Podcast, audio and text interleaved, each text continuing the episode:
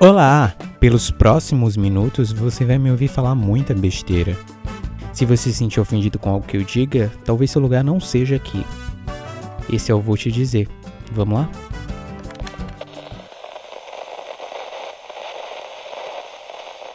Bora lá. Eu não sei vocês, mas eu tenho perdido um pouco a noção. Isso se aplica a tudo e principalmente a noção do tempo. É uma coisa que eu perdi. Porque esse episódio, por exemplo, ele tá totalmente fora do tempo, sabe? De onde ele deveria estar, de onde ele deveria ser gravado, de onde ele deveria ser lançado e tudo isso. Por quê? Porque eu não tenho mais a noção do tempo. Já não é um, um artifício, né? Que está na minha vida. É uma coisa que cabe mim aceitar não lutar contra, porque recuperar essa noção do tempo vai ser uma coisa trabalhosa e vai ser uma coisa que vai acontecer no futuro, não agora. Até porque da forma que o Brasil anda sendo conduzido, eu não sei mais se a gente está em 2020, né, ou se a gente está em 1964. Então a noção do tempo está sendo perdida por todos, né? E é muito triste porque assim, eu sinto como se a gente estivesse desperdiçando todo o trabalho do povo maia em estudar tanto e definir, né, astrologicamente o calendário, calendário maia, né? Um trabalho tão bonito, um trabalho tão singelo e feito com todo carinho por esse povo, tão simbólico e tão grandioso que precedeu a nossa sociedade. Então eu sinto que nesse momento, me sentindo tão confuso né, em relação a que dia é hoje,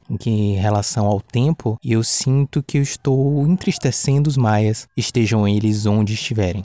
Por outro lado, eu acho que de certa forma eu estou fazendo um resgate da minha infância, daquele momento em que eu não sabia que dia era, aquele momento em que eu não precisava saber que dia era. Para mim traz também um tom de nostalgia, nesse né? resgate tão bonito, né, das nossas infâncias, um momento da nossa vida em que a gente não tem preocupação para nada e que a gente realmente não precisa saber que dia é, porque isso não vai influenciar em muita coisa na nossa vida. Os dias da semana eles começam a fazer influência quando a gente é matriculado na escola, né? Aquele momento triste da nossa vida em que a gente descobre que a felicidade, ela só existe, né? E ela só é socialmente aceita nos finais de semana. Então a escola, ela estraga o pouco de felicidade que o ser humano ele tem, porque é o começo da rotina, né? É o momento que a gente começa a ser preparado para a vida adulta. É um momento triste, um momento que a gente precisa mudar, a gente precisa mudar a educação no Brasil. O problema, o maior problema para mim é que ultimamente todo dia é segunda-feira para mim. Eu estou sempre na segunda, estou preso num looping infinito de segunda o que não é uma coisa boa, porque culturalmente, né, a segunda-feira é o dia mais triste da semana. Não, não tem quem conteste isso, não tem quem seja feliz em si na segunda. E é justamente pela infelicidade dos meus dias durante essa quarentena que para mim parece que todos os dias são segunda-feira justamente por não ter aquela alegria de viver que parece que eu tô vivendo preso numa segunda-feira que nunca acaba. Até porque não existe a tradicionalidade dos outros dias, né? O porquê dos outros dias são lembrados, né? A sexta-feira, né? Um, ali já no finalzinho, o sábado, o domingo, a terça-feira, né? Que é um, um, dia em que a gente tá ali lutando, né? para manter o ânimo e continuar a semana.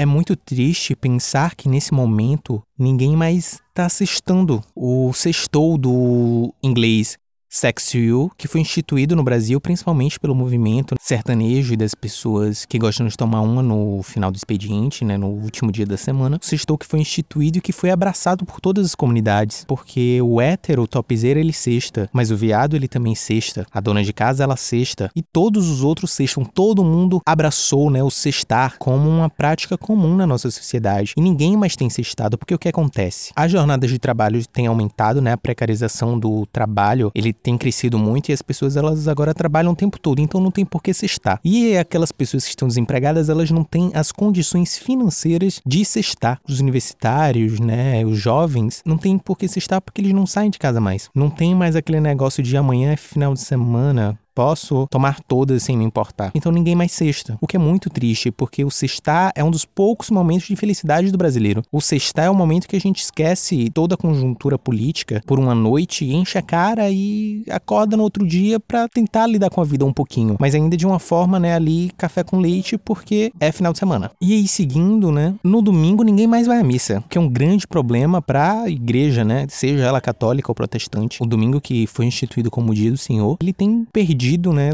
todo o seu significado, porque as pessoas elas não podem mais ir à missa, elas não podem mais ir à igreja. E assim, enquanto muitas comunidades têm se adaptado, né, aos encontros virtuais, para a igreja é muito mais difícil, porque agora digo por opinião própria, os ritos, por exemplo, da igreja católica, eles já são repetitivos e enjoados pessoalmente. Pela internet, eu não preciso lidar com isso. Que o que acontece? A gente tá tão acostumado em trabalhar com mais de uma tela, né? Seja aí o celular e o computador, o celular e a televisão, enfim, que a gente sempre tem um ponto de escape, o que dificulta algumas tradições é, religiosas e, enfim, diversos outros momentos eu já vi pessoas acompanhando, né, reuniões de trabalho ou aulas IAD na tela do computador e fazendo diversas outras coisas, outras atividades no seu celular. Uma coisa muito comum nesse momento em que a gente vive. Além disso, existe outra tradição, uma tradição que eu respeito muito do domingo, que é a ressaca. Porque assim, vamos falar a verdade, né? O trabalhador, é, ele sexta na sexta-feira, mas não com tanta vontade, porque ele já está cansado, então já não existe capacidade física de sextar, né, como jovens. E aí ele vai beber de verdade, ele vai se divertir de verdade, ele vai bater o cu no chão na boate de verdade no sábado, porque é um dia que você tá mais descansado, então seu corpo aguenta a pressão. E aí a ressaca de verdade ela vem no domingo. E aí enquanto é, os cristãos eles vão para a igreja, as outras pessoas elas só vivem sua ressaca no domingo, que é o dia da preguiça. É, e alguns, né, cristãos, eles vivem a ressaca de óculos escuro na missa. Se você parar para pensar, tem sempre alguém de óculos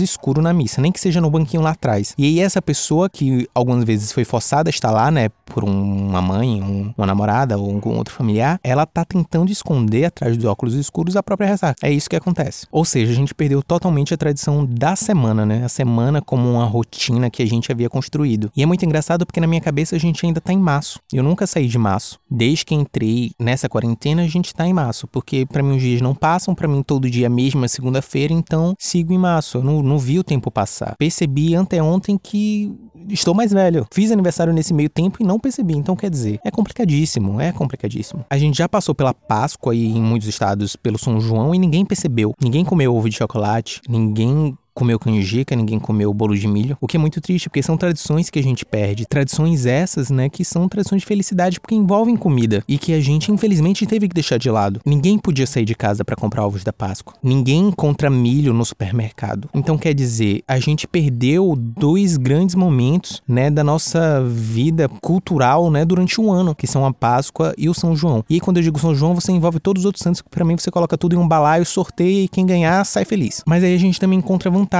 Porque se eu não viver a felicidade da Páscoa, se eu não viver a felicidade do São João, eu não vou ter que viver a tristeza do Dia dos Namorados, enquanto estou sozinho aqui no do isolamento. Eu não preciso lidar, porque eu não vou ver outras pessoas se beijando, outras pessoas de romance, tá certo? Eu não vou ser julgado. Eu não vou ter que olhar pra cara de ninguém e dizer, ah, não, não, não tenho namorada, sabe? Não vou ter que passar por isso. Deus, ele tira, mas Deus, ele dá. Ele tenta recompensar. Claro que em proporções menores, mas ainda assim é um pontinho de felicidade, né, no meio de toda essa loucura em que a gente vive. Fico muito feliz e se você namora, aquete seu cu em casa. Não precise ir atrás do seu namorado, da sua namorada, tá certo? Fique triste como a gente. Um convite que eu te faço de coração aberto e esperando que você aceite. E aí eu penso, mas será que só eu, né, me perdi no tempo? Será que as outras pessoas elas continuam vivendo normal? E pior, será que Papai Noel, ele seguiu seu cronograma e segue fabricando brinquedos, né, para criançada de todo mundo? Será que a fábrica de Papai Noel também adotou medidas, né, para tentar evitar o avanço do coronavírus no Polo Norte? É uma pergunta que eu te faço, uma pergunta que eu não sei responder. Mas será que a gente vai ter Natal no final do ano? Porque acredito eu, assim, no meu imaginário, Papai Noel ele dispensou todos os duendes. Eu espero que todos tenham sobrevivido,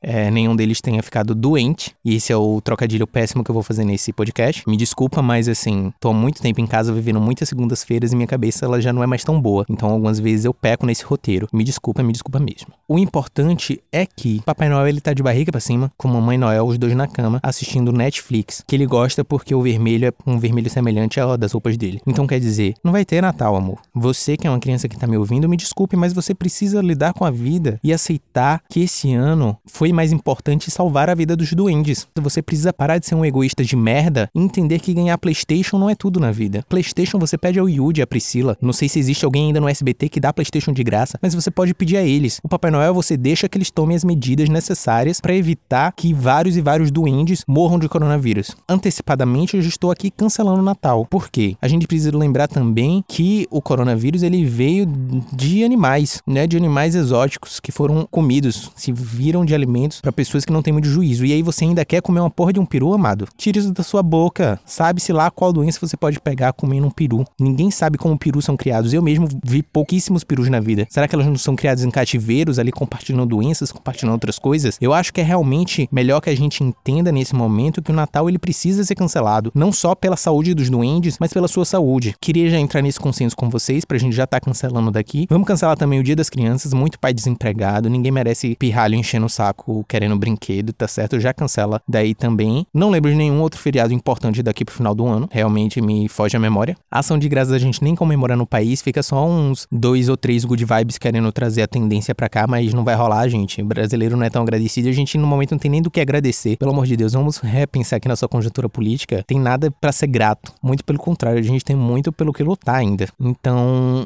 Queria dizer que eu não sei que dia é hoje. É, espero que esse podcast tenha saído no dia certo. Espero que a gente se encontre daqui uma semana se eu conseguir manter o mínimo de noção de tempo para entender que chegou o momento de soltar um novo podcast. Enfim, abraços para todos vocês. Espero que vocês estejam bem. Espero que vocês estejam isoladinhos. E espero que vocês saibam que dia é hoje. Beijo.